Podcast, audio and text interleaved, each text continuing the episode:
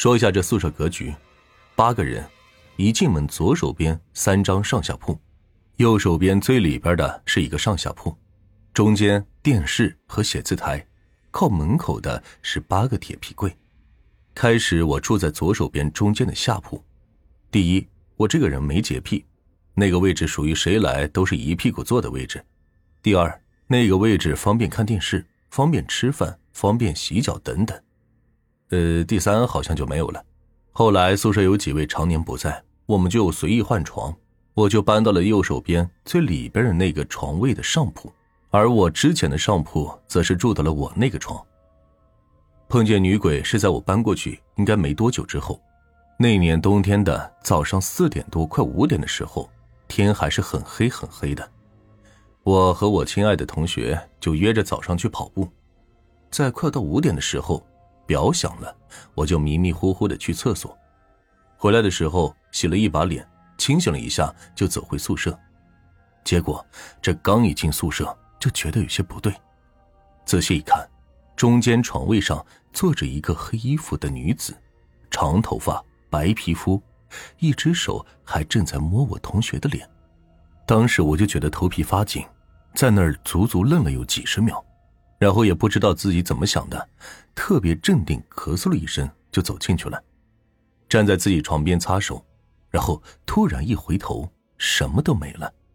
靠！吓死我了，穿上衣服飞一般的跑出去。跑了 N 圈才和我亲爱的同学说，结果他根本就不信。第二天是周末，考虑到会有人自己住，所以我就没说，怕人家心里有阴影。但是周日回来的时候，那位老大两眼圈黑乎乎的看着我们说：“你们可回来了，我都快吓死了。”一问他才知道，他老人家周六早上快五点的时候突然尿急，自己上完厕所回来。就看见床上坐着一位，自己也没看清楚，就钻被窝了。开始以为是做梦，自己美了一天，结果周日早上又看见了，真真切切的黑衣服、黑头发、白脸，和我看见的是一模一样，信了，彻底的信了。说完这个故事，突然又想起一件事：我妹妹她上大学的时候，应该是大二还是大三，我记不清楚了。因为回来不方便，所以一周才回来一次。后来有个周三的晚上，他奶奶不知道是得了什么病，一下子就进医院了，当时特别危险。到了第二天，最后都下了病危通知书。后来我姨赶紧叫我妹回来，他们家当时单传就她这么一个，她奶奶也是最疼她。结果正好我妹有什么事就耽误了，周五的早上才赶回来。这说来也奇怪，周四下午。他奶奶奇迹般的好了，一点事儿都没有，还能下地走路了。当时看病的医生也都说这是奇迹呀。后来就办出院回家了。周五我妹妹回来一看，就说：“我奶奶这不是没事吗？你们怎么能老吓唬人呢？”他们就开玩笑说：“你奶奶想你了，叫你回来。”后来我妹妹在家待了两天，踏实的过了个大礼拜，还跟她奶奶出去遛弯，一直是好好的。等到了周日中午，他奶奶说：“啊，这也没事了，你该上学就去上学去吧。”还给他烧了菜。这一家人吃完饭，他奶奶说去北房躺一会儿，就回屋了。因为我妹吃饭慢，就跟我姨一直在厨房聊天。他爸和他爷爷先后吃完就走了。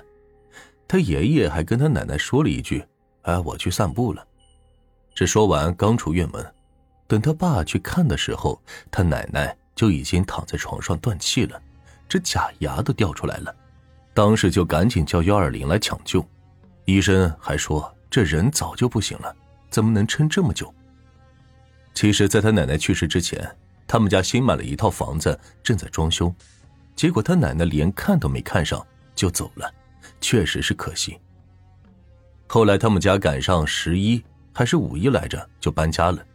那边四合院也就空了，当时还有人说要拆迁呢，他们家就把房子给租出去了。听说是认识的人，可能是邻居，还有邻居的朋友之类的。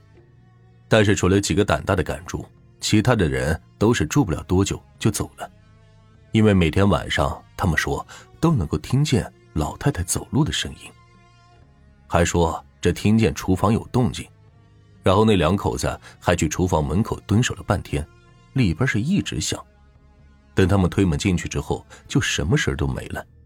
还有就是半夜房子里有找东西的那种声音，特别恐怖。最后就空下来，再后来也就拆迁了。也就在我妹奶奶去世后的几周年，应该是两三周年的时候吧。我妹说，有一天晚上做梦梦见了她奶奶，还是在那个老房子里。她奶奶坐在她的床边上跟她说话，说了好多，她都记不清楚了，就记得最后说她要走了，让我妹妹好好学习什么的。最后我妹就问：“奶奶，您这去哪呀？”他奶奶就说了一个什么名。我妹当时也没记清楚，就随口说了一句：“我可不去，那谁跟你去啊？”他奶奶就说：“你哥跟着呢，你放心吧。”然后就从外面进来一个男的，就把奶奶给搀了出去。我妹看了一眼那个男的，跟自己是差不多大，但是觉得特别亲切，就特自然的叫了一声哥。然后那男的还冲他乐了一下，就跟他奶奶出去了。等到第二天早上醒了，就赶紧跟我姨说梦见他奶奶了，还说他奶奶跟他哥走的。结果他妈吓了一跳，连忙就说：“你真的有个哥的？我怀你之前有过一个孩子，是个男孩，后来就意外流产了。说不定你当时看见的真的是你哥哥呢。”